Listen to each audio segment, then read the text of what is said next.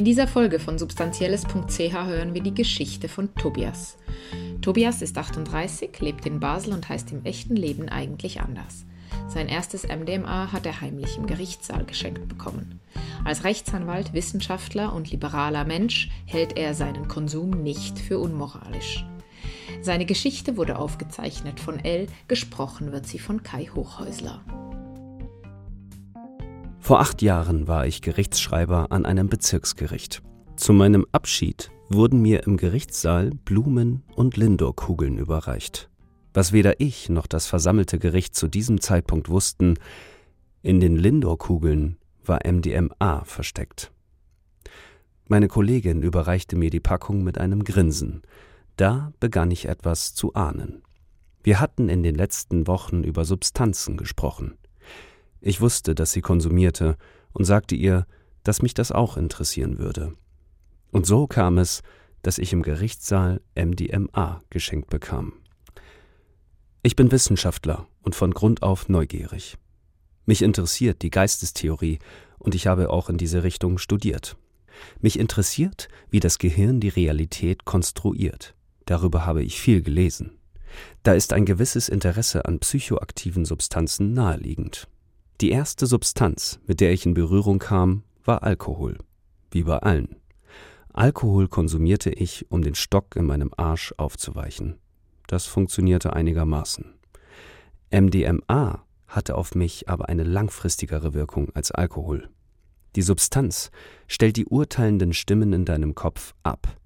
MDMA half mir zu lernen, Gefühle und Gedanken einfach zuzulassen. Ich rannte nicht davon, sondern ließ sie zu, gab mich ihnen hin und realisierte, es bricht keine Welt zusammen. Es ist okay. Dieser Abend ersetzte für mich ein Jahr Psychotherapie. Und das meine ich genauso, wie ich es sage. Für mich war das richtig und wichtig. Und im Übrigen denke ich, dass dieses Erlebnis alle Menschen einmal nötig hätten. Ich kann es jedem empfehlen. Wenn alle dieses Gefühl kennen würden, wäre die Welt eine bessere. Davon bin ich überzeugt.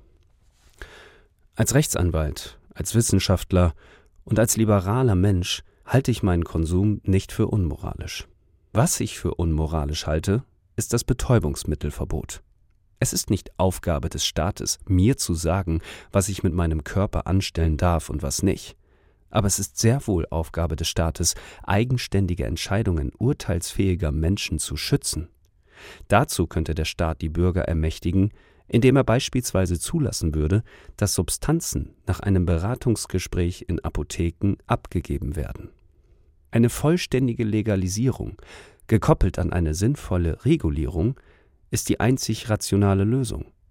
Man würde damit die illegale Produktion und den Handel austrocknen und die Konsumentinnen könnten informierte Entscheidungen darüber treffen, was sie konsumieren. Es hätte nur Vorteile. Es wäre auch angebracht, die heutige Abstufung harter und weicher Drogen zu hinterfragen. Alkohol ist eine der gefährlichsten Substanzen überhaupt. Jedenfalls ist es garantiert noch nie vorgekommen, dass jemand auf MDMA jemand anderen verprügelt hat. Grundsätzlich lege ich Wert darauf, Gesetze einzuhalten auch jene, die ich nicht gut finde. Denn das Einhalten der Gesetze hat einen Wert an sich, sofern der Gesetzgeber legitim ist, was in einer Demokratie ja glücklicherweise der Fall ist. Aber beim Betäubungsmittelgesetz überwiegt für mich klar der Nutzen, der daraus entsteht, wenn ich es breche. Heute bin ich in der Forschung an einer Universität tätig. Darum erachte ich es als meinen Job, Gesetze und deren Legitimität zu hinterfragen.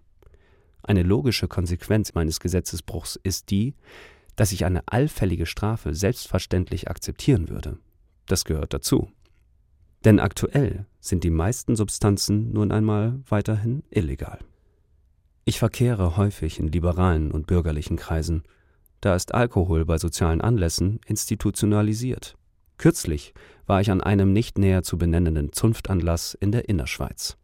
Da schwenkte das Gespräch mit einem mir bis dato unbekannten Zünftler relativ schnell auf den Konsum gewisser Substanzen. Dieser Herr sprach darüber ganz unbeschwert, was natürlich auch am Alkohol lag. Unsere ebenfalls alkoholisierten Zuhörer waren in keiner Weise schockiert, interessierten sich aber auch nicht sonderlich fürs Thema. Ob und wie viel in diesen Kreisen konsumiert wird, weiß ich nicht. Substanzen haben für mich überhaupt nichts mit linken Kreisen oder Hippies zu tun. Das ist einfach das Bild, das wir davon haben. Wer Substanzen ausprobieren will, muss sich ganz auf das Erlebnis einlassen. Sonst wird man versuchen, sich gegen den Effekt der Substanz zu wehren und ziemlich sicher eine negative Erfahrung haben. Die Wahrnehmung wird extrem verändert. Das kann stark verunsichern. Man wird geflutet von Gefühlen und halt nicht nur von positiven. Das ist phasenweise anstrengend. Dafür führt uns LSD buchstäblich vor Augen, welchen Anteil das Gehirn an der eigenen Wahrnehmung hat. Das ist enorm faszinierend. Ich selber habe LSD erst zweimal konsumiert. MDMA meinem ganzen Leben vielleicht zehnmal. Zudem habe ich noch eine Handvoll anderer psychoaktiver Substanzen ein- oder zweimal ausprobiert. Auf meiner Bucketlist ganz weit oben steht Ayahuasca. Ein befreundeter Rechtsanwalt schwärmt schon lange davon. Das muss eine sehr tiefgehende Erfahrung sein. Aber weil man danach wohl ziemlich lange Erholung braucht, muss ich mir dafür Ferien nehmen. In meinem Freundeskreis haben sich in den letzten Jahren einige Leute auf dieselbe Entdeckungsreise begeben wie ich. Besonders auf den Geschmack gekommen ist ein Freund von mir. Der ist Bezirksrichter. Und weißt du, wer sein Dealer ist? Sein Gerichtsschreiber. Mehr Geschichten findest du auf unserer Webseite substanzielles.ch. Weitere Infos zu unserem Projekt und wie du uns unterstützen kannst in den Show Notes. Die Musik für diesen Podcast kommt von Blue Dot Session.